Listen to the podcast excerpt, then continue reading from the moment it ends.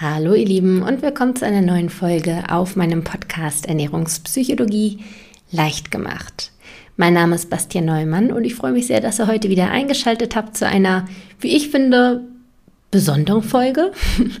Denn es ist seit Ewigkeiten das erste Interview. Also ich habe gerade mal nachgeschaut. Das letzte Interview hatte ich tatsächlich im Dezember 2018, wenn ich nichts übersehen habe. Also lange Zeit her. Und heute habe ich endlich mal wieder einen Gast bei mir im Podcast, und zwar den lieben Marian Zefferer, der Psychologe ist und sich vor allem mit einem selbstbestimmten Leben auseinandersetzt. Sein Thema ist auch die Psychologie der Selbstbeeinflussung. Was kann man tun quasi, um sich und sein Leben dahingehend zu beeinflussen, dass man glücklich wird?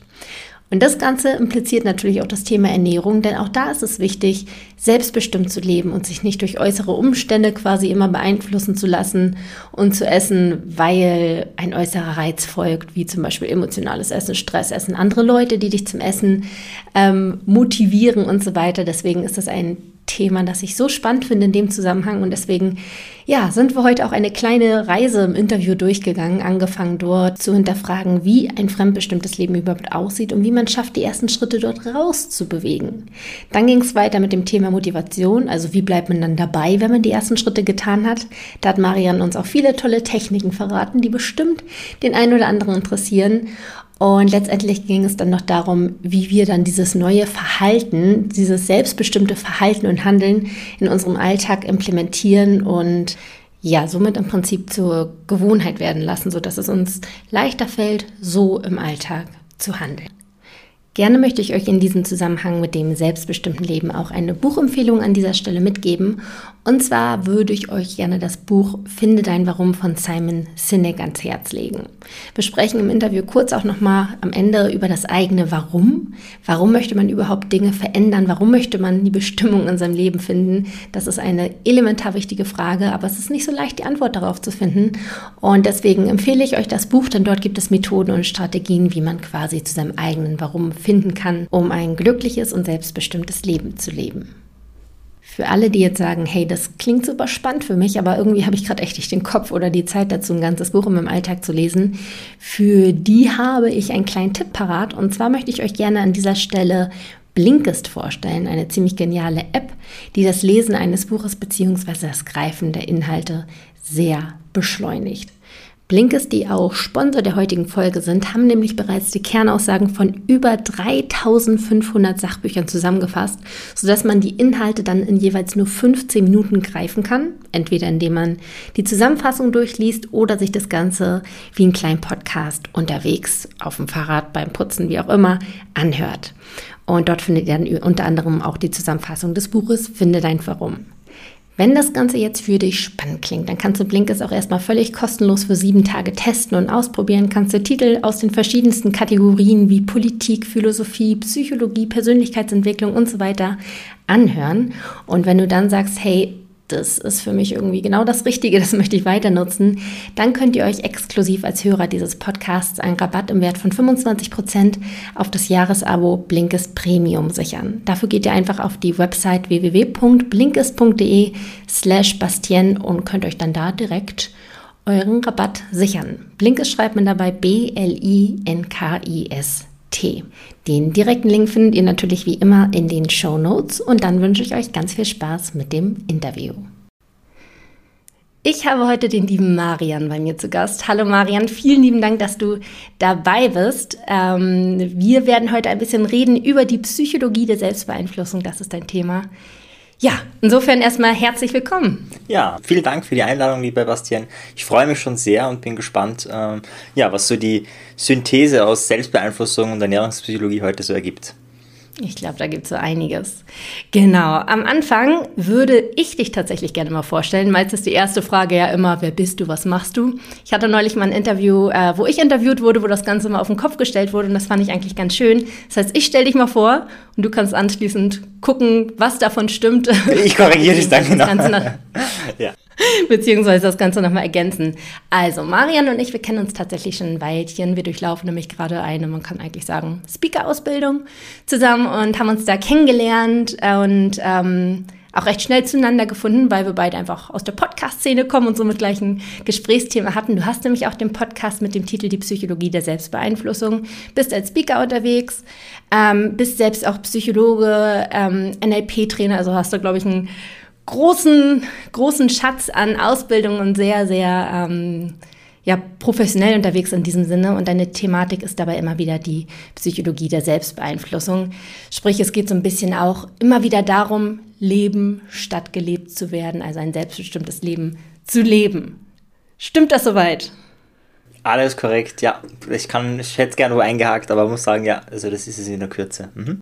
Du kannst sehr gerne auch nochmal ergänzen, was, was es da noch über dich zu erzählen gibt. Das, das Wichtigste, denke ich, ist ja bei all, also das ist immer das Außenbild, ja, da ist die Ausbildung, da hat man das gemacht und so weiter, das gibt man halt nach draußen, wenn die Leute das sehen wollen, aber ich sag mal, die, die, die, da wo ich gelernt habe, Leute, Leute, die richtig gut waren, das waren meistens Menschen, die hatten halt eine Krise durchlebt oder, also die haben, die haben einfach gelebt, ja. Und mhm. ich glaube, bei mir ist es ähnlich wie bei vielen. Äh, ich hatte meine ersten depressiven Verstimmungen halt mit 14 und ich habe mir damals halt schon die Frage gestellt, äh, geht's anders? Ja? Und ich hatte halt das Glück, ähm, also Glück oder Pech kann man so oder so sagen. Ich war nie mehr jemand zu Hause. Zu Hause ging es mir meistens schlecht. Und deswegen habe ich auf dem Schulweg nach Hause habe ich meistens einen Zwischenstopp gemacht in der Buchhandlung. Und das hat mir, also das Leben gerettet ist jetzt übertrieben, aber das hat mir schon was gebracht, was einfach eine neue Welt für mich war. Ja, ich habe bis dorthin fast nie gelesen. Und da habe ich angefangen, einfach mir zu also einfach so, so, Bücher zu lesen, zu schauen, hey, wie, wie kann man das Leben verändern? Ja, für mich war das ja total neu. Und wäre es mir damals nicht beschissen gegangen, wer weiß, vielleicht wäre ich Programmierer geworden oder irgendwas anderes. Ja? Ah, ich glaube es zwar nicht, aber rein theoretisch ja, wäre das möglich. Und ich glaube einfach, das Leben mit allen äh, Hürden und wenn es dir schlecht geht, das ist das, die best, das beste Training, was man haben kann. Okay, das wäre tatsächlich auch meine nächste Frage geworden, quasi. Ähm, wie, weil ich weiß von dir, dass du einfach schon enorm früh eingestiegen bist in diese ganze Thematik ähm, Psychologie, wie ticke ich eigentlich, Persönlichkeitsentwicklung und da steckt ja häufig auch irgendwo ein eigener Ansporn dahinter, vor allem wenn man das dann noch mit dieser Faszination weitermacht über Jahre hinweg, Jahrzehnte hinweg, was bei dir ja schon der Fall ist und man tatsächlich andere Leute in der Richtung dann auch gerne irgendwie mit an Bord nehmen möchte, was dahinter steckt. Also es ist bei dir auch dann wirklich die eigene Geschichte, dass du quasi aus eigenen Beweggründen heraus erfahren wolltest, okay, was, was tangiert mich gerade eigentlich und wie schaffe ich es da rauszukommen? Genau, absolut. Also vielleicht die ganz kurze Geschichte, mit, mit neun haben sich meine Eltern getrennt. Damals, mhm. ganz lange, war mein eigenes Narrativ, das ist gut, das ist toll, das ist so die Klassiker bei, bei äh, kleinen Kindern, wo die Eltern sich trennen. Man hat Vorteile, bei einem Vater hat man da den Vorteil, bei einer Mutter hat man da den Vorteil. Das stimmt zwar alles, äh, aber die Wahrheit ist, es, es schmerzt, man versteht es auch nicht und äh, wirklich reflektieren kann man es erst Jahre später. Und äh, ja, Jahre später war halt dann auch, meine Mutter hat viel gearbeitet, logischerweise. Äh, meine Schwester war eigentlich auch nie da, meine ältere. Und dann war ich halt relativ viel alleine. Also das war halt das, was für mich ähm, belastend war, weil ich, ich bin halt ein, ein sagen, ein People-Mensch. Also ich liebe es, unter Menschen zu sein und mit Menschen zu sein. Wenn das mhm. nicht so wäre, wäre das ja super. Dann freut man sich, dass man alleine zu Hause ist äh, als äh, 12-, 13-Jähriger. Ähm, das war halt bei mir nicht so. Ja. Und dann kam quasi die, die, die Faszination dazu, was, was dahinter steckt. Genau, also warum, natürlich, also das war auch das, warum ich dann Psychologie studiert habe. Ich wollte dann schon verstehen, warum wir so sind, wie wir sind. Ähm, und ich habe aber die, die Veränderungsarbeit kam mehr über das NLP, also über das neurolinguistische Programmieren. Das ist ein sehr, sag ich mal, zielorientierte Vorgehensweise. Also in der Psychologie würden wir dann verstehen, aha, okay, da haben wir bestimmte Familienmuster und deswegen ist es vielleicht so und so. Und NLP sagt, jetzt ganz platt, ja, mir scheißegal, warum das so ist, ja, äh, wo willst du hin? Äh, und wenn wir das Ziel haben, äh, dann haben wir eine Strategiemethode, dorthin zu kommen. Ja? Also es ist ein bisschen brutal, aber es ist schon sehr zukunftsorientiert, sehr auch gegenwartsorientiert. Also was kannst du jetzt in dem Moment tun, damit du ein besseres Leben hast? Also eigentlich eine kom perfekte Kombination aus dem, woher kommt es eigentlich, so ein bisschen der psychologische Ansatz und dann aber auch die Zielorientierung, wie komme ich denn jetzt eigentlich da raus? Was ja auch perfekt ist fürs, fürs Thema Ernährung. Ähm, ich habe ja schon gesagt, es geht vor allem auch so um dieses selbstbestimmte Leben. Aber darunter fällt natürlich auch irgendwo das selbstbestimmte Essen. Und da möchte ich heute so ein bisschen hin. Also äh, das wird wahrscheinlich das sein, wo, wo ich immer wieder ein bisschen nachhaken werde. Also wir würden auch dahin kommen, dass wir wirklich selbstbestimmt essen. Denn häufig ist es ja auch so, dass gerade wenn man irgendwie mit der Ernährung irgendwie eine Herausforderung hat, dass man sich da auch mit auseinandersetzt, wie du erzählt hast. Du hast dann auch angefangen, irgendwann mehr Bücher zu lesen, Ausbildungen zu machen. Du wolltest dich selbst verstehen. Du wolltest irgendwie eine Veränderung bewirken. Und das ist natürlich auch der Fall bei vielen Leuten, die irgendwie mit der Ernährung Herausforderungen haben, dass sie sich selbst verstehen wollen, dass sie sich weiterbilden, dass sie irgendwie Veränderungen eingehen wollen. Aber irgendwas hält sie dann doch halt wieder ab. und sie sind irgendwie fremdbestimmt. Das kenne ich auch super gut, dass ich ähm, gerade wenn man jetzt fragt, wie sieht ein selbstfremdbestimmtes Essen eigentlich aus, dass ich mir eigentlich morgens vorgenommen habe, so und so soll meine Ernährung heute aussehen und ich mir eigentlich zugucken konnte, wie meine Hand trotzdem zum Essen gegriffen ist und ähm, quasi fremdbestimmt zu meinem Mund geführt hat und ich da eigentlich gar nicht so viel dagegen tun konnte gefühlt.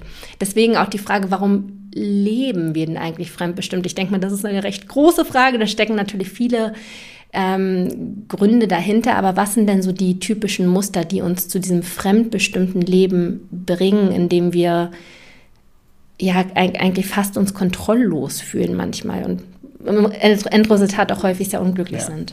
Also ich denke, einer der größten Gründe ist halt, wir Menschen im Gegensatz zum Tier haben eine sehr, sehr lange Spanne, wo wir nicht alleine überleben können. Also ich sag mal so im Alter von vier bis sechs, da fängt es an, dass du überleben kannst. Wenn wir jetzt was sagen, was, vier bis sechs? Ja, also in Slums irgendwo, nicht auf, bei uns, aber in Slums, es gibt schon Kinder, die dann einfach alleine für sich zuständig sind und keine Eltern mehr haben. Die schaffen das. Ja, mit ein, zwei, drei sterben die einfach, keine Chance. Ähm, wenn die dann in Gruppen sind, irgendwo da fängt es an, das ist, das ist extrem lange. Ja, bei Tieren ist das viel schneller. Ja, du kommst auf die Welt und relativ bald ähm, äh, kannst du für dich selber, also ist zwar nicht gut, aber du könntest für dich sorgen. Das heißt, die Phase, das, wo wir wirklich sensibel sind, wo wir wirklich geprägt sind, ist wirklich sehr groß bei uns. Das ist einmal die, die Schwangerschaft, neun Monate, und dann nochmal vier, fünf Jahre, wo wir wirklich 100 Prozent ähm, abhängig sind und wir sind wirklich abhängig von unseren Eltern oder die Leute, die uns halt großziehen. Und diese prägende Zeit, ähm, da geht es wirklich um Leben und Tod. Ja? Also meistens, die meisten überleben, aber es geht um Leben und Tod. Also wenn du nicht gefüttert wirst, stirbst du. Ja? Du kannst dann schreien, ja? aber wenn du nicht, mhm. du wirst einfach tot, fertig aus. Das heißt, es ist jetzt nichts, wo man sagen kann, ja, mein Gott, das ist halt die Kind. Nee, nee, da geht es um Leben und Tod, auch wenn uns das jetzt so nicht bewusst ist. Und das sind sehr prägende Phasen. Ja? Das heißt, wenn du dort jetzt zum Beispiel im Bereich Ernährung äh, lernst, dass wenn du unangenehm bist, wenn du äh, schreist, wenn du, also jetzt nicht die kleinen Babys, aber danach, wenn du einfach, keine Ahnung, äh, einfach unangenehme Sachen machst, dann ähm, doch die Belohnung kriegst und was Süßes essen darfst, dann verankert sich das in unserem Hirn. Ja? Hey, immer wenn ich so ein Verhalten zeige, kriege ich das, was ich haben will. Ja? Das ist oft ein Verhalten, wenn wir durch äh, positive Aufmerksamkeit, also durch das, dass wir lieb sind, nichts bekommen, ja, dann ist der nächste Schritt, durch negative Aufmerksamkeit was zu bekommen, weil immerhin kriegt man ja Aufmerksamkeit. Ja, das ist ja schon mal etwas. Und ich glaube, das ist der eine Punkt. Der andere Punkt ist, ähm, dass wir Bewusstes haben und Unbewusstes. Ne? So zumindest die Theorie der Psychologie. Ähm, und da gibt es verschiedene Studien, das ist immer schwierig, wie, wie misst man das, was unbewusst ist und was bewusst ist, wie definiert man das, das ist schwierig, aber alle sind sich einig, ähm, das Unbewusste ist sehr viel größer. Ob das jetzt 90% sind, 98, 99 oder 99,99996, ja, darüber kann man streiten, aber es ist, es ist viel. Ja. Und mhm. das Problem ist natürlich, unbewusst heißt ja, mir ist es nicht bewusst.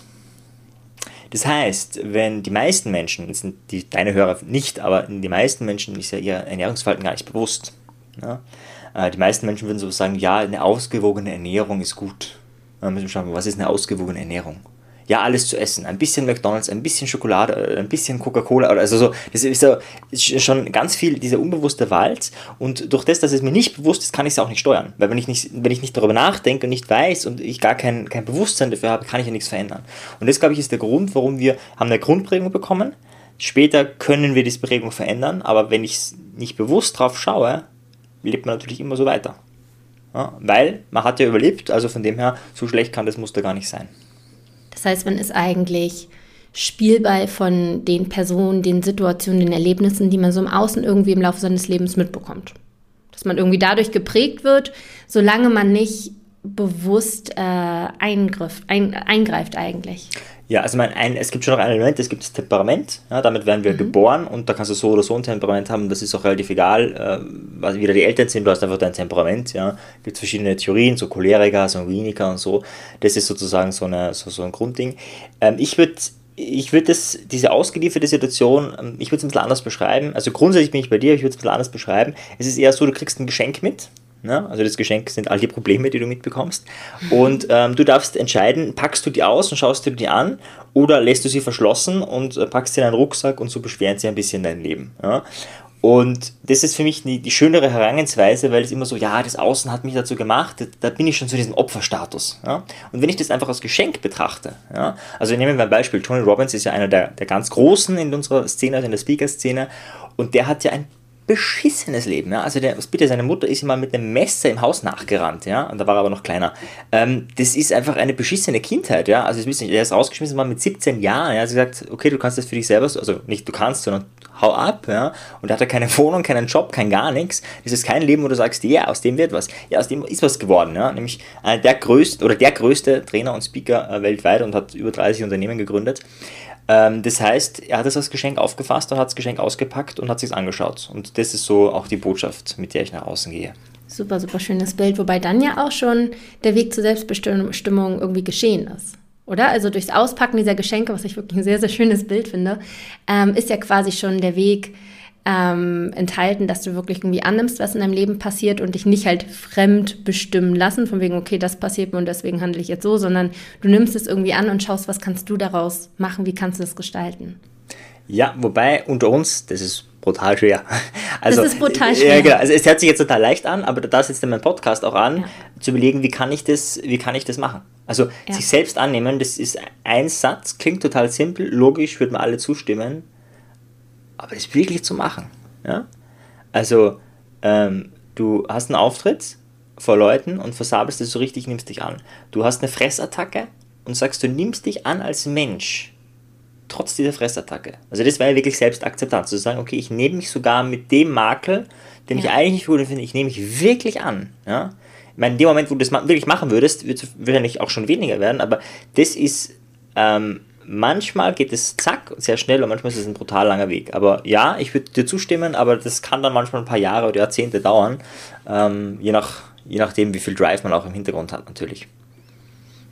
Definitiv, also es ist auch etwas, was bei mir sehr, sehr lange Thema war, gerade ähm, mir immer wieder Vorwürfe zu machen. Ne? Wenn man dann nicht so gehandelt hat, wie man handeln wollte, man hat sich vorgenommen, ähm, einer bestimmten Diät zu folgen, beispielsweise als ich noch in diesem Diätkarussell drin war. Und wenn es dann nicht geklappt hat, dann war ich halt immer sofort in diesem Vorwurfsmodus. Sofort habe ich mir irgendwie eingeredet, ich bin eine Verliererin, ich kann es nicht, ich bin zu schwach und so weiter. Ähm, wo ich heute halt sage, okay, es ist absolut härter, es zu machen, als es nur zu sagen, aber dennoch ist das the way to go nimm es irgendwie als Learning mit. Also einfach zu reflektieren, okay, ich habe jetzt gerade so gehandelt und das, das brauchte ich gerade, weil das war meine Strategie, wie ich damit umgehe. Ähm, sagen wir, in einer Stresssituation haben wir irgendwie mehr gegessen. Ähm, dann im Nachhinein einfach mal reflektieren, warum war das gerade? Ah, okay, Stress, also Auslösereiz quasi identifizieren und dann sich mal schauen, was gibt es für andere Ressourcen, wie man damit alternativ umgehen könnte. Wäre das auch so... Ähm, die Richtung, die du anstreben würdest, so die First Steps, sag ich mal, zum selbstbestimmten Leben. Also wenn wir jetzt festgestellt haben, okay, ich lebe weitestgehend fremdbestimmt, irgendwie lasse ich mich durch die äußeren Erlebnisse in meinem Leben ziemlich beeinflussen. Wie kann ich das dann jetzt selbstbestimmt aufnehmen und mein Leben selbst gestalten? Was sind da so die First Steps, würdest du sagen? Die first, also ich meine, klar, der erste Step ist mal den, den Mangel zu erkennen, klar. Also das, das alle, die jetzt zuhören, die, die haben das sicher wahrscheinlich schon. Äh, und dann geht es um, um, um, verschiedenste Richtungen. Und jetzt immer einfach, meistens ist so, du hast ein bestimmtes Problem. Also irgendwas, wo du nicht weiterkommst. Sei es ähm, eben zum Beispiel Essattacken, sei es, äh, dass du immer wieder Diäten probierst und es funktioniert nicht. Sei es, äh, dass du gerne mehr Sport machen möchtest und irgendwie kommst du nicht ins Tun. Aber irgendwie ein Thema. Und meistens fängt man ja da an bei diesem Thema und ist dann sehr hier zentriert. Und ähm, ich sag mal, das Wichtigste in der Selbstbeeinflussung, was man machen kann, ist einfach tun. Also so habe ich ja gemacht. Also ich habe alles gemacht. Ich habe äh, Affirmationen aufgeschrieben. Ich habe mir Affirmationen vorgesagt. Dann habe ich äh, angefangen, äh, das Ganze mit, mit körperlichen Interventionen zu verwenden. Also nicht zu sagen, ich bin selbstbewusst. Ich bin selbstbewusst. Sondern das Ganze eher körperlich zu machen, ja, und wirklich zu sagen, okay, jetzt gebe ich da Power rein, jetzt gebe ich Energie rein, ich bin selbstbewusst. Dann habe ich auch das gelassen, ja, weil ich gemerkt habe, ist nett, ja, aber gibt es vielleicht bessere Methoden. Dann habe ich angefangen, Fragen zu stellen. Das heißt, es gibt total viele Methoden und es ist eigentlich nicht die Methode wichtig. Ich habe schon Leute kennengelernt, wo ich sage, das, das kann nicht funktionieren mit der Methode. Das hat funktioniert, weil die einfach mit Begeisterung dabei geblieben sind. Ja. Mhm. Ich gebe dir ein Beispiel im, im äh, gerade beim Thema Ernährung. Ich hatte einmal eine ähm, Teilnehmerin, die hatte 50 Kilo abgenommen, eine sehr, sehr hübsche Frau. Und ich habe sie gefragt, wie hat sie es geschafft? Und sie hat gesagt, ja, mit der frisst die Hälfte Diät. Ja, also so irgendwie halbe Kalorien oder so. Und dann habe ich zu ihr gesagt, okay, das war nicht meine Frage. Meine Frage war, wie hast du es geschafft? Weil, also ich weiß, du weißt es genauer, ich glaube, 3 bis 4 Prozent aller Diäten funktionieren ja, und bei 97 Prozent haben die Leute danach mehr Gewicht oder gleich viel. Äh, ja. Das heißt, die Diät wird es nicht gewesen sein. Wie hast du es gemacht? Und dann hat sie kurz überlegt und hat gesagt, naja, ähm, sie hat ein Bild von sich aufgehängt, das hässlichste Bild, was sie gefunden hat. Ist jetzt nicht sehr wertschätzend, aber bei ihr hat es funktioniert. Und hat das mal im Kühlschrank aufgehängt. Ja, und das hat ihr die Motivation gegeben, das einfach durchzuhalten. Ja, das war schon einige Jahre her gewesen zu dem Zeitpunkt. Und auch bei, dabei zu bleiben. Jetzt ist es eine aus, aus psychologischer Sicht schon relativ heftig, ja, äh, und sicher nicht mit totaler Wertschätzung äh, verbunden. Und sie hatte auch noch mit Thema Selbstwert und so ein Thema. Ja. Aber es hat bei ihr funktioniert. Bei jemand anderen funktioniert es vielleicht nicht. Das Wichtige ist aber, ins Tun zu kommen, irgendwas auszuprobieren. Ja? Ähm, wir im NLP jetzt, vielleicht um das Beispiel noch ein bisschen aufzufächern, unterscheiden auch zwischen hin, hinzu Menschen und weg von Menschen. Ja, das, ihre Strategie war eine Weg von Strategie. Ich möchte nicht mehr dick sein. Und bei manchen Menschen funktioniert es viel besser als hinzu, ich möchte fit, sportlich oder gesund sein. Ja, das, das, sind Menschen unterschiedlich. Da kannst du nicht sagen, das eine funktioniert bei jedem. Nee, manche sind so, manche sind so. Und das Problem ist aber, dass man das nur herausfindet, wenn man es tut. Und darum glaube ich, es ist vollkommen egal, welche Technik, welche Methode du anwendest, ob du anfängst, Bücher zu lesen, ob du Affirmationen anfängst, ob du eben ein Bild aufhängst, das hässlichste oder schönste von dir, um dich zu motivieren. Das ist egal, aber du musst es tun. Und wenn du das tust, kommst du weiter. Vollkommen egal, mit welcher Methode. Okay, das heißt also nicht jetzt irgendwas aufgreifen, was jemand sagt und ähm, total enttäuscht sein, wenn das nicht klappt und du dir dann einredest, okay, ich bin hoffnungsloser Fall, sondern es ist wirklich, okay, das war ein Ansatz und vielleicht hat er bei mir nicht geklappt, ich versuche den nächsten. Und das ist dann wahrscheinlich auch so ein bisschen der Schlüssel, wie man motiviert dran bleibt, dass man einfach immer weiter sich ausprobiert und nicht einfach diesen Stempel gibt, äh, unheilbar sozusagen. Voll. Ich meine, zum Thema Motivation, wenn ich da kurz einhaken darf, da gibt es schon wirklich Methoden, ja, wo man sagt, okay, man kann, man kann dranbleiben. Soll ich da kurz, soll man da Unbedingt. Motivation ist ein Thema, glaube ich, wo alle jetzt die Ohren öffnen. Sehr schön. Also, ähm, das erste ist vielleicht mal, ähm, dass äh, Motivation ein sehr auch unbewusster Prozess ist. Das heißt, in dem Moment, wo ich dran denke, passiert innerlich total viel. Also wenn ich jetzt an die Steuererklärung denke, denkt man, man denkt nur an die Steuererklärung. In Wirklichkeit ist dann ganzer Film schon abgelaufen, ganz schön unbewusst, der mir dieses Gefühl gibt, es ist wahnsinnig viel Arbeit oder wahnsinnig wenig Arbeit, ja, es ist wahnsinnig anstrengend oder nicht anstrengend. Das heißt, äh, beim Thema Motivation ist ganz oft fehlende Klarheit. Ja, also wenn ich zum Beispiel sage, ich würde gern abnehmen, keine Ahnung, was heißt das jetzt? Heißt das jetzt, dass ich mich anders ernähre? Heißt das, dass ich einen Sport mache? Welchen Sport? Wann? Wie? Wo? Äh, wie oft? Wie lang? Ja, vollkommen unklar. Das kann nicht aufgehen. Ja? Ich muss, also ich kann, ich kann, das sagen, aber ich muss ein inneres Bild haben, was genau muss ich machen? Ja? Oder was genau will ich machen? Ähm, das an sich ist nicht motivierend. Ja? Also eine Maßnahme an sich ist im ersten Moment, wenn man keinen Sport macht, ist Sport nicht motivierend. Äh, wenn man sich von Fastfood ernährt, ist es nicht motivierend zu kochen anzufangen. Das heißt, das ist nicht motivierend, aber es macht zumindest dieses uh, ich habe keine Ahnung, was ich tun soll, das macht es mal weg. Das heißt, einen Plan zu haben. Mhm. Was motiviert ist, das ist die Vision, das Ziel dahinter. Und da gibt es, wie gesagt, zwei Typen. Hinzu oder weg von. Ja, wenn du es nicht weißt, probier beides. Ja. Kannst aufhängen, eine Woche das hässliche Bild, eine Woche das schöne Bild. Ja. Äh, was wirkt mehr bei dir? Ja, das sind Menschen einfach unterschiedlich. Und die Vision, die kann wirklich groß, die kann geil sein. Da geht es da nicht nur darum, dass man dünn ist, ja, sondern geht es ja darum, warum mache ich das eigentlich? Ja? Worum geht es mir eigentlich? Geht es mir darum, dass ich fit bin, dass ich gesund bin, dass meine Enkelkinder was von mir haben, dass ähm, ich äh, wertgeschätzt werde, dass ich geliebt werde, whatever. Ja? Und manchmal sind es vielleicht sogar absurde Sachen, aber ich, ich habe einen Drive dahinter. Ne? Das ist mal die Basis. Wenn ich die habe, kann es immer noch sein, dass ich unmotiviert bin. Ja? Ähm, und da hilft es dann, dass wir den ersten Schritt, und das kannst du bei jeder Tätigkeit, bei jedem Projekt, bei jeder Sache immer anwenden, so primitiv klein definieren, dass wir ihn jetzt sofort machen können. Also ich bleibe jetzt beim Thema Abnehmen. Nehmen wir an, ein Zuhörer von dir würde heute gerne den Schluss fassen abzunehmen und, und fasst den heute.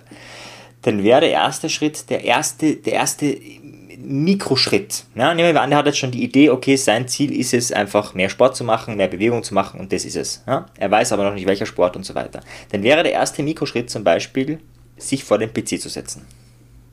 Warum vor dem PC? Naja, die Idee ist erstmal zu recherchieren, was ist die beste Sportart, ja, und dann wäre die Idee äh, zu schauen, was ist es, dann wäre die Idee zu schauen, äh, was, was muss ich mir vielleicht besorgen, dann wäre die Idee vielleicht einen Plan zu machen oder was auch immer, aber das ist schon wieder viel zu viel. Und die Idee ist wirklich den ersten Schritt, der so primitiv ist, der so klein ist, wo du sagst, okay, das kann ich machen. Vor dem PC hinsetzen, nur hinsetzen. Da habe ich noch nicht davon geredet, dass man den Computer einschalten muss. Das kriegt man hin. Ja? Also, ich denke ja. Ja, müsste, müsste gehen. Ja. Äh, und so ist es bei allen Sachen. Ja. Bei der Kaltakquise ja, ist nicht die Idee anzurufen. Die Idee ist, äh, das Handy äh, in die Hand zu nehmen und vielleicht äh, das Telefonbuch noch aufzumachen. Ja? Oder wenn du die Nummer auswendig weißt, ja, noch besser, dann die ersten paar Zahlen einzutippen. Ja? Dasselbe, ein Tipp von Michael Rossier, äh, Thema Flirten. Ja? Wenn du äh, jemanden anrufen möchtest und aber Bammel davor hast, was total hilft, ist die Nummer einzugeben, aber die letzte Ziffer nicht und die Person dann nicht anzurufen. Und ich verspreche dir, du schaffst es nicht. Ja? Also das machst du dann drei, vier, fünf Mal am Tag, äh, aber das schaffen die wenigsten Leute. Ja? Weil wenn man schon angefangen hat, die Nummer, dann muss man auch irgendwie anrufen. Das ist so haben wir intern sozusagen als Muster abgespeichert, das kann man so nicht machen. Und deswegen ist das eine sehr gute Methode. Manchmal funktioniert auch das nicht. Ja? Dann hilft es, ein paar Trittsteine zu definieren. Das heißt, ich habe nicht einen Punkt, sondern ich habe vielleicht so fünf kleine äh, Punkte. Ja? Vor dem PC hinsetzen, PC einschalten, Webbrowser öffnen, ähm, beste Sportart für Übergewichtige eingeben. Ja? Das wären jetzt sozusagen vier äh, Dinge hintereinander, die wirklich sehr, sehr, sehr klein gechunkt sind. Das Endziel ist aber eigentlich, dass ich Sport mache, ja? obwohl wir noch ganz weit vorne sind. Also das wären so, äh, einfach mal ins Handeln zu kommen und äh, genau, da gibt es auch viel mehr, auch um dran zu bleiben und so, aber das ist nochmal so das Wesentliche, diese vier Tipps. Das heißt, äh, Klarheit auf jeden Fall zu haben, was will ich, eine große Vision zu haben, hinzu oder weg von, das muss ich mal anschauen, was, was ist so meins. Dann den ersten Schritt wirklich klein zu definieren und wenn das nicht wirkt, die ersten Schritte ganz primitiv klein zu machen und die sozusagen als kleine Abfolge zu definieren für mich und die dann zu machen. Und danach kann ich immer noch entscheiden, mache ich weiter oder mache ich nicht weiter. Wenn ich gerade ein Buchprojekt schreibe, sage ich, okay, ich ich setze mich hin, mache Word auf, das ist mein erster Schritt, mehr mache ich nicht. Und dann kann ich mich immer noch entscheiden, schreibe ich jetzt ein Buch oder nicht. Und wenn ich mich dafür entscheide, ein Buch zu schreiben, dann mache ich es und wenn nicht, dann nicht. Meistens ist es aber so, dass wir dann doch ins Handeln kommen. Okay, also für den Anfang sozusagen allerersten Schritt erstmal machen und dann ähm, ist einfach die Hürde weiterzumachen sehr viel kleiner. Genau. Und man muss einfach wissen, wie klein muss der Schritt sein. Also der, der Schritt kann ja. auch sein, wenn du auf der Couch sitzt, aufzustehen. Ja, also das wäre ja. auch äh, ein, ein, Schritt, dann kann man fast alles machen danach, ja, was immer das Ziel ist. Äh, also die Kunst ist wirklich, die Schritte so klein, also wir denken dann immer, nein, das ist zu klein, das bringt ja nichts. Tu's, probier's aus, habe ich schon gesagt. Ja? Also probier's aus, wenn es nicht funktioniert, dann kannst du es anders probieren.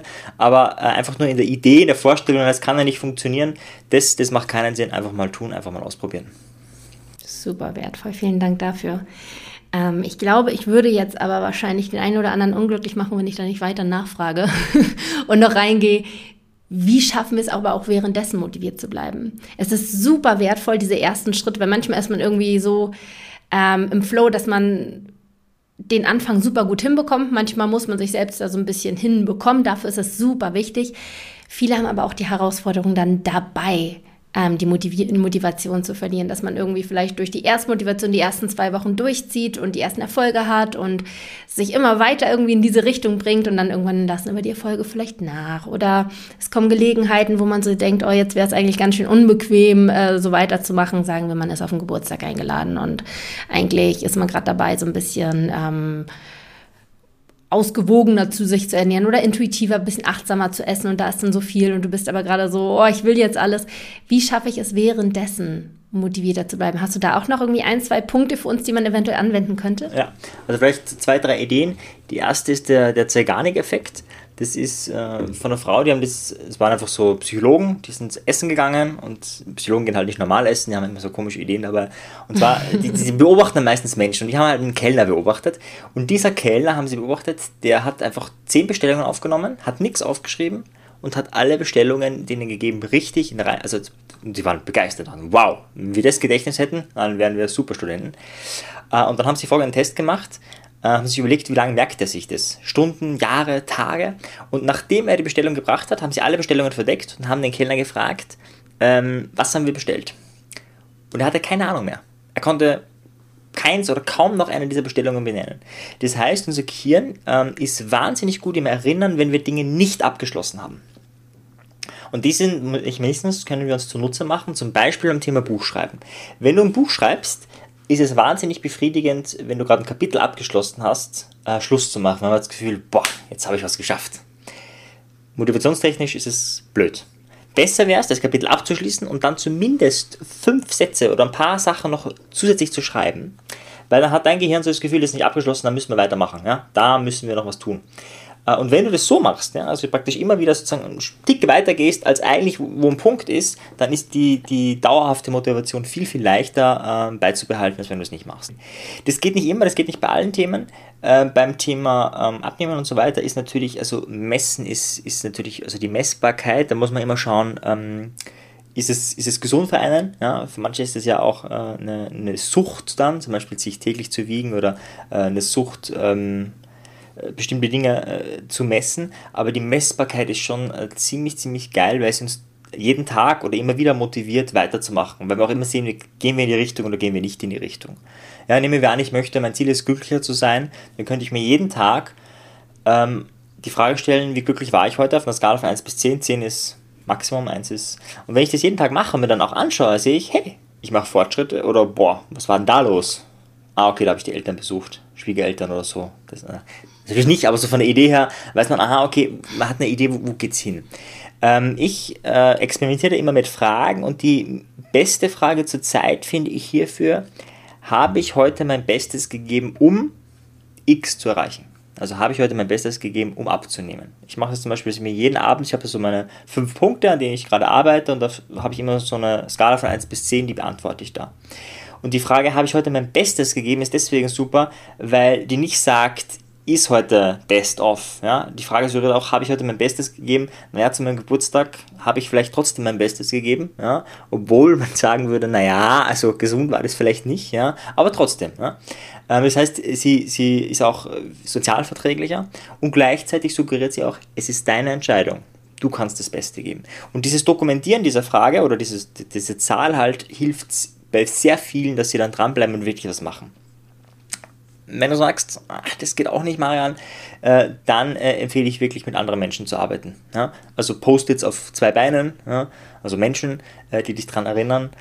Und das muss nichts Großes sein. Es ist oft ein bisschen schambehaftet und so. Also das, das kann man auch mailkontaktmäßig machen. Da geht es nicht unbedingt um, den, um das Telefonat oder so, sondern kann man sagen, hey, ich habe ein Ziel, du hast auch ein Ziel vielleicht oder vielleicht auch nicht. Und ähm, schau mal, dass wir einmal in der Woche ein Update schreiben. Und wenn ich kein Update schreibe, schreibst du mir, hey Marian, was ist los? Und das ist es, ja. Also das muss jetzt nichts groß, das müssen auch keine, das muss auch nicht der beste Freund sein. Ne? Das sind oft vielleicht auch Ausbildungskollegen, die sich da gegenseitig unterstützen. Ähm, das ist dann nochmal so der, in Anführungszeichen, soziale Druck von außen. Ähm, und wo wir auch so unser Selbstbild aktivieren, so, also, naja, eigentlich, also will ich jetzt schon gut dastehen. Ja? Und dann äh, bemühen wir uns oft ein bisschen mehr. Ähm, das sind so Triggerpunkte, die kann man nutzen, um dauerhaft motiviert zu bleiben.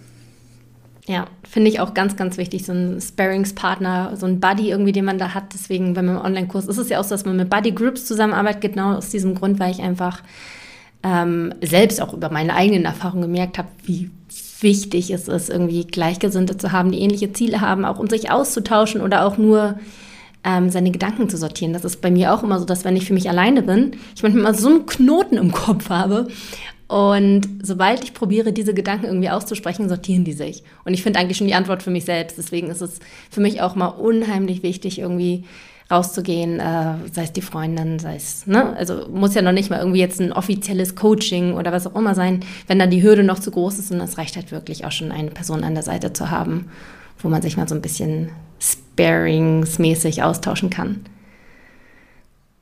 Cool, okay, das heißt, für Motivation ist schon mal gesorgt. Da auch ausprobieren, da gibt es wahrscheinlich auch nicht die Regel X, die auf alle gilt, sondern da gibt es einfach verschiedene Ansätze und die einen funktionieren besser damit, die anderen mit dem anderen Ansatz. Aber da haben wir auf jeden Fall jetzt schon mal einige Punkte mitbekommen, wie wir quasi währenddessen motivierter sind, sozusagen selbstbestimmter zu leben, selbstbestimmter zu essen, ähm, einfach wieder so ein bisschen die Kontrolle zurückgewinnen für uns und nicht einfach durch Außen sich sozusagen ähm, nur bestimmt zu lassen. Jetzt sind auf diesem Wege dahin natürlich auch noch so einige hm, Hürden, die manchmal im Weg liegen, sag ich mal.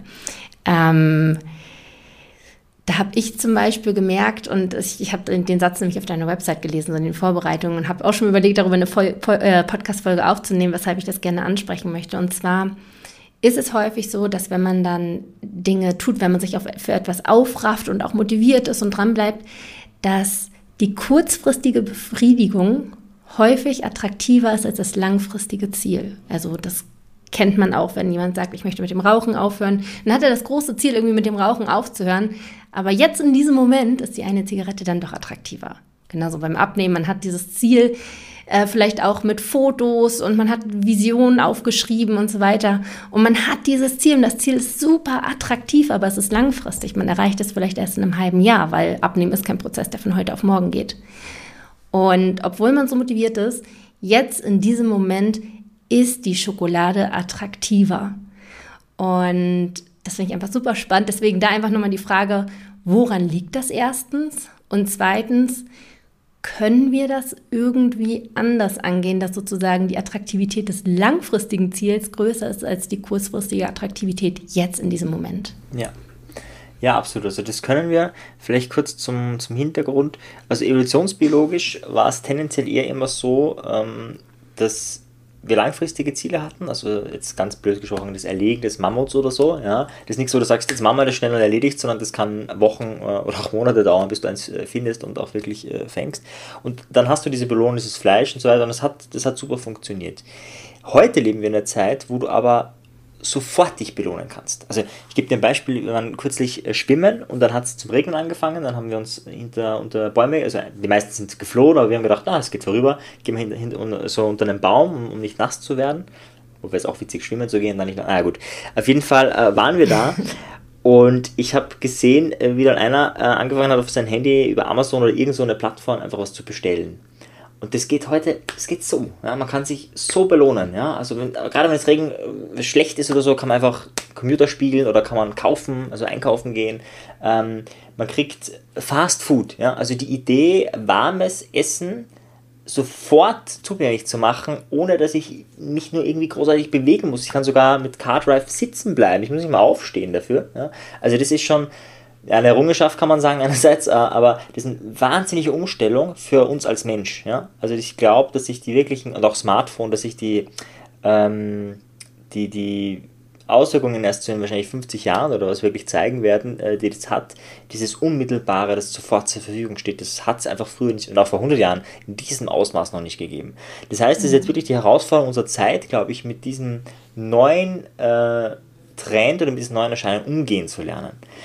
Also warum ist es jetzt so hormonell? Na, wir haben Dopamin, wir haben Serotonin und das eine ist für langfristige Ziele, das andere ist für kurzfristiges. Ja, also das eine ist Schokolade essen, ich fühle mich happy und das andere ist, äh, ich habe ein Ziel und arbeite darauf hin und es wird ausgeschüttet, ausgeschüttet, ausgeschüttet, ausgeschüttet und dann erst kommt die Belohnung und dann erst ähm, habe ich, das, äh, hab ich das Gefühl. Und diese zwei Hormonsysteme haben wir und das Problem, in Anführungszeichen, ist, je öfter ich eins von den zwei bediene, ähm, desto stärker wird es.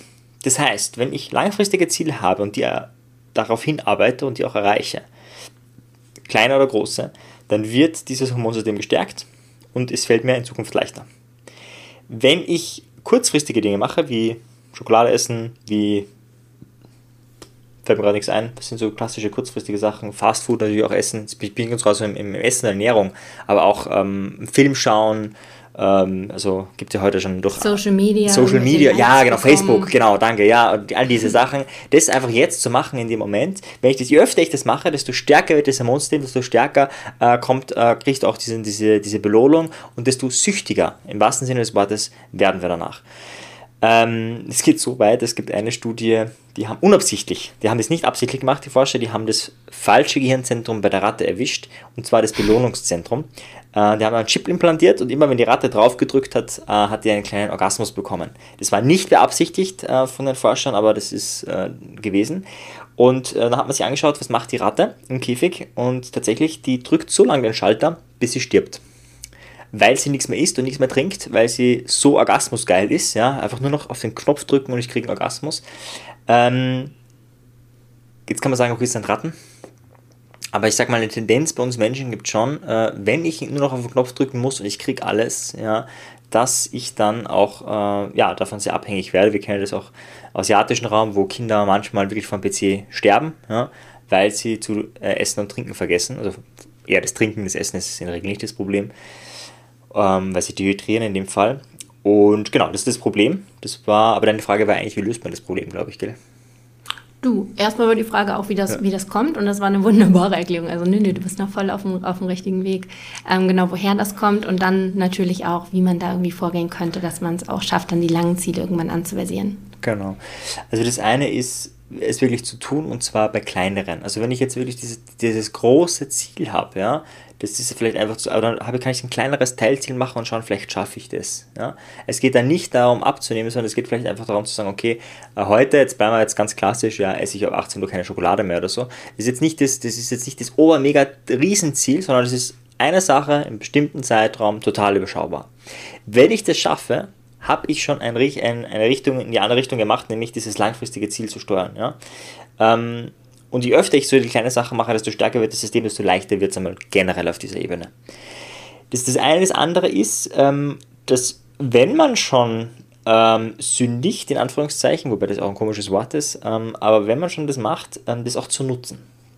Das heißt, du bist abends, nehmen wir an, du tust normales Intervallfasten und sagst, ah, heute wäre schon noch schön, so eine Packung Snips oder Chips auszupacken. Ähm, und dann sagst du zu dir, okay, ähm, du machst es, ja, aber nur unter einer Bedingung, du machst es nur, ähm, wenn du wirklich danach reinspürst, wie geht es dir danach und wie ging es dir langfristig und morgen überlegst, ob sich das heute richtig ausgezahlt hat. Wenn ich die Verantwortung treffe, ich mache das, dann kann ich jetzt Chips essen. Und dann hat das Chip-Essen auch wirklich sinnvoll. Also entweder manche sagen dann, ja, okay, dann lass uns bleiben. ja, aber oft ist es auch so, ähm, dass, dass die Chippackung dann gegessen wird. Und das Coole ist aber dann, dass du am nächsten Tag wirklich reinspüren kannst, ähm, ist das noch was oder ist das nicht? Äh, ist das nichts für mich? Ich gebe dir ein Beispiel von mir in meinem Leben. Als Kind, also ich liebe Mohn, ja, Mohn, Mohn äh, Süßspeisen. Ja, also als Kind, das ist so. Dann war ich eine Zeit lang vegan, dann habe ich das gar nicht mehr gegessen, äh, weil da immer auch Milch drinnen ist und jetzt äh, bin ich vegetarisch wieder und habe habe einfach gedacht, boah, Mohn wäre wieder mal geil. Und dann habe ich diesen Mohnstrudel und so, der auch gekauft wird im Geschäft und so, einfach ein paar Mal probiert. Und ähm, es ist nicht so, dass es so lecker schmeckt, sondern eher die Erinnerung an die Kindheit macht es halt irgendwie mega. Mhm. Und es war echt so, dass es mir echt oft schlecht geworden ist. Und ich schon beim Kaufen gedacht habe, boah, eigentlich ist es nicht gut, aber ich habe es trotzdem gekauft. Weil, naja, also so.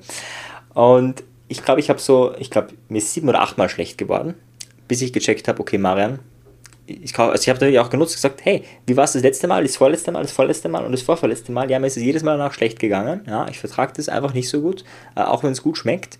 Äh, und dieses auch dann nutzen zu sagen, okay, ich esse das jetzt nochmal, aber mir bewusst zu werden, es wird nicht besser, wenn ich das nächste Mal kaufe. Und ähm, wenn ich dann wirklich den Fokus drauf setze, ja, es ist viel leichter dann, wenn ich bei der Kaufentscheidung bin, zu sagen, nein, ja, äh, mache ich nicht, weil ich habe schlechte Erfahrungen gemacht.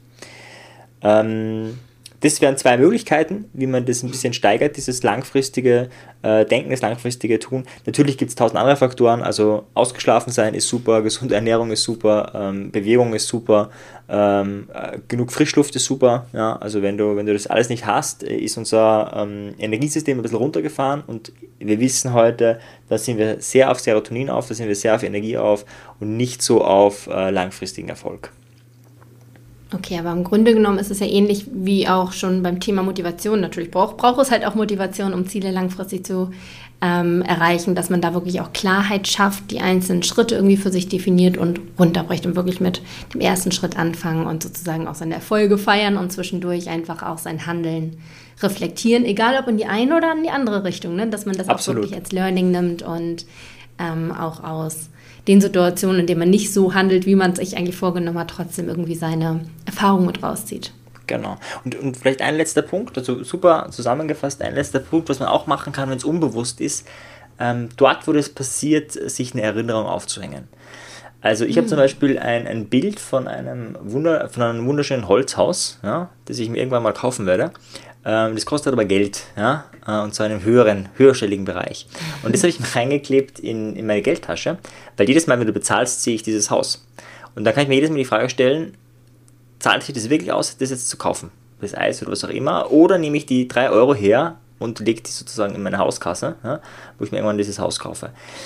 Ähm, dasselbe ist, wenn, wenn, beim Kühlschrank oder wo auch immer, kann man sich eine, Erinnerung, also das hat ja auch die eine Frau gemacht, man kann auch das schönste Bild von sich aufhängen oder ein Photoshop-Bild, wo man, wenn man aussehen will oder wie auch immer, aber wenn die Erinnerung an der Stelle ist, wo sie gebraucht wird, ja, also diese guten Vorsätze haben den Nachteil, dass die immer dann entstehen, wo sie gerade nicht gebraucht werden. Zu Silvester sind gute Vorsätze total umsonst, weil eigentlich brauche ich ja das nächste Jahr über den guten Vorsatz.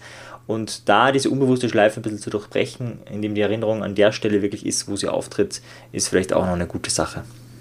Ja, super hilfreich. Also quasi so sich Eckpfeiler irgendwo hinzustellen, ähm, hatte ich auch schon mal oder habe ich glaube ich sogar auch mal im Kurs, naja, auch, dass man damit zusammenarbeitet, irgendwie auch was Materielles eventuell zu haben, was einen daran erinnert, also dass man vielleicht ähm, sich ein Armband ummacht mit einer gewissen Symbolhaftigkeit, was sich daran erinnert, ach ja, stimmt, ich habe da ein Ziel, ich habe da äh, eine Vision, wo ich hin möchte oder vielleicht einen kleinen Stein irgendwie in der Hosentasche trägt, der auch mit einer Symbolhaftigkeit verbunden ist, wo man einfach manchmal so einfach in die Hosentasche greift und diesen Stein in, den Hand, in, der, in der Hand hält sozusagen und sich nochmal daran erinnert, okay, that's my way to go.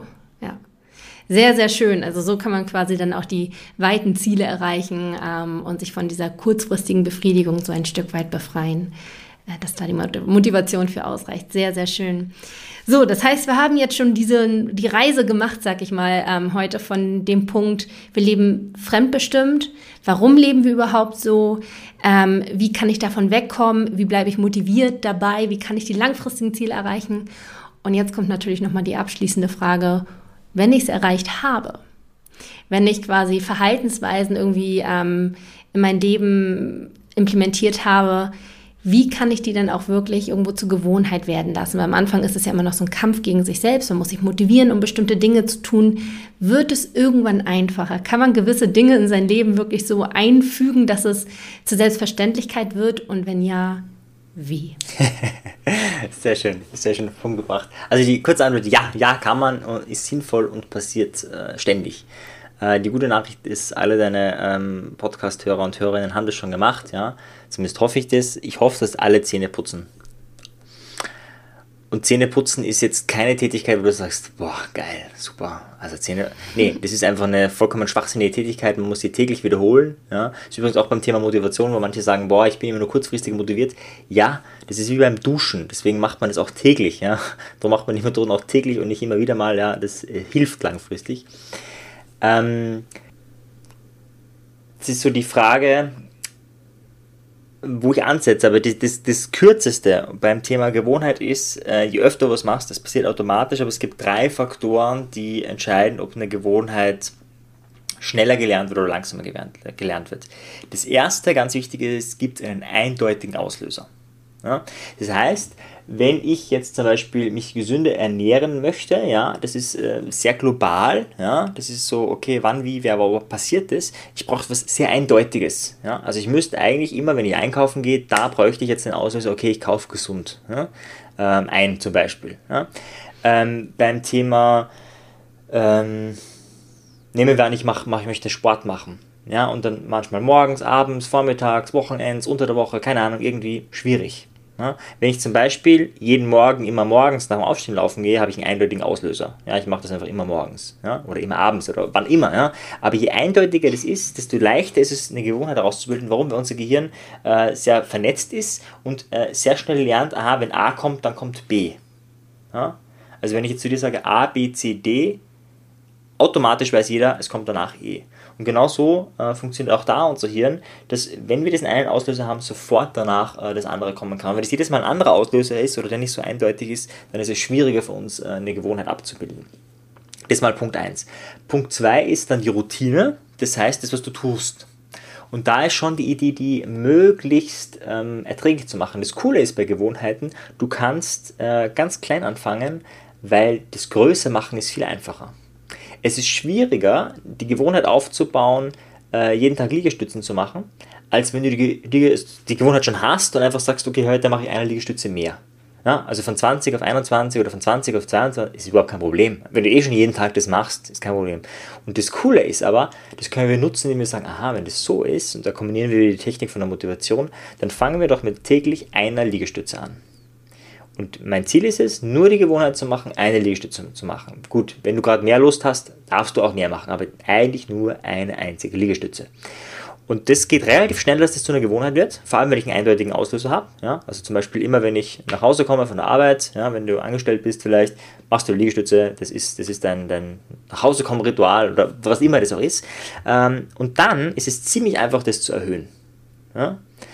Äh, das ist Punkt Nummer zwei, also diese Routine kleiner zu machen und äh, dann erst langsam größer. Und der dritte Punkt ist das, was nach der Routine passiert, das ist die Belohnung. Ja? Je besser die Belohnung äh, für uns, ähm, desto eher werden wir danach süchtig, sage ich mal.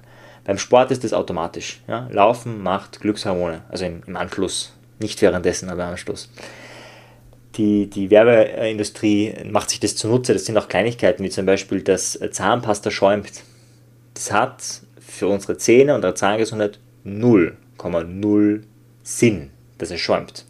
Aber es fühlt sich dann schön flauschig an und auch dieser, dieser Mint, also Mint ist jetzt schon sinnvoll, auch dieser Minzduft zum Beispiel, das fühlt sich an, als hätten wir was Gutes getan, das ist eine Belohnung für uns und dadurch äh, bleiben wir eher dran. Dasselbe ist mit Haarwaschmittel. Ja, Haarwaschmittel, das schäumt, hat null mehr Effekt als nicht schäumendes Haarwaschmittel, aber das Schäumen hat so das Gefühl, jetzt sind sie wirklich sauber. Ja, und vielleicht kennst du das, wenn man sich die Haare wäscht und merkt, es ist zu wenig, dann macht man noch nach. Und wie weiß man, ob es zu wenig ist? Naja, hat es genug geschäumt. Ähm, das Schäumen hat wirklich null Effekt auf die, auf die, ähm, auf die Haare, und auf die, aber die Industrie hat einfach gemerkt, also einer konkret, wenn man da ein bisschen Schäumendes reintut, ich glaube, es war in den 30er Jahren, dann kaufen das mehr Menschen, weil den Leuten gefällt das. Und real, die sind dann ziemlich nach oben geschwungen und relativ schnell hat eben das jeder nachgemacht und heute hast du fast nur, außer manche Bioprodukte, äh, fast nur noch schäumendes Haarmittel, weil wir diese Belohnung, dieses, ah, da ist was geschafft, äh, gemachtes gegeben ist. Das heißt, wenn du äh, eine bestimmte ähm, Ziel auch hast, kannst du natürlich auch eine, eine, größere Belohnung suchen. Du willst zum Beispiel eine gewisse Fitheit haben, einen Marathon laufen und sagst, okay, als Belohnung äh, gehe ich dafür ins, ins Kino, in die Sauna oder was auch immer. Und das kann man aber auch schon bei Teilzielen machen. Also wirklich sagst, okay, ich hole mir dann eine Belohnung. Ja. Oder, was natürlich auch eine Möglichkeit ist, ähm, eine Belohnung kann genauso sein, einfach eine Viertelstunde entspannen, ja, wenn du ein sehr aktives Leben hast. Ja. Eine Belohnung kann auch sein, wenn du dich, wenn du es schaffst, dich gesund zu ernähren, was immer das jetzt ist, vegetarisch zu sein oder so, ähm, zu sagen, okay, äh, nachdem ich das wieder mal geschafft habe, oder nachdem ich, keine Ahnung, irgendwelche gesunden Sachen gegessen habe, die nicht, nicht das so gut schmecken, ja, dass ich irgendwas für mich tue, was ich gerne mache. Ja, das ist vollkommen egal, ob das jetzt Buch lesen ist oder ob das ein Handstand machen ist oder was auch immer. Ähm, und wenn wir das am Anfang immer wieder machen, ja, wird die Routine stärker und irgendwann brauchen wir das auch nicht mehr. Ja. Also heute ist es so, du kannst auch Zähne putzen mit nicht schäumenden Mittel. Ist ein bisschen ungewohnt, aber es wäre jetzt nicht so, dass die Routine von heute auf morgen weg ist, nur weil das schäumende Mittel weg ist. Ja, ja das sind so im Wesentlichen die drei, drei Punkte ähm, beim Thema Gewohnheiten. Ich mache auch ein Webinar, ich glaube im November dazu, zu genau dem Thema. Da würde ich das noch ein bisschen detaillierter machen, weil wir eine Stunde geht es dann nur um das. Aber das sind die drei wichtigsten Punkte, wenn du eine Gewohnheit aufbauen willst. Falls es da schon einen Link gibt zum Webinar, packe ich das natürlich sehr, sehr gerne in die Show Notes für alle, die da noch ein bisschen weiter reinsteigen wollen, weil das Thema Gewohnheiten wirklich unheimlich wichtig ist, ähm, unheimlich machtvoll ist. Denn wenn wir irgendwas wiederholen, immer wiederholen, wiederholen, wie du gerade schon sagtest, wird die Routine einfach stabiler, weil sich das einfach in den Basalgang in unserem Gehirn sozusagen abspeichert und auf Autopilot läuft und dadurch ist einfach viel einfacher ist in der Handhabung, wie beispielsweise das Zähneputzen bei den meisten von uns. Das ist ein Beispiel, das ich in dem Zusammenhang auch sehr, sehr gerne nehme. Cool. Ich danke dir so sehr. Also es war jetzt definitiv echt eine Reise von, okay, ich bin fremdbestimmt und irgendwie unglücklich damit, bis hin zu, ich reflektiere mein Leben, ich ähm, probiere verschiedene Methoden aus, ähm, um dorthin zu kommen. Und was bei mir jetzt besonders hängen geblieben ist, ist halt wirklich diesen Punkt, Klarheit schaffen über das, was du erreichen willst und das wirklich auch in Zwischenziele definieren.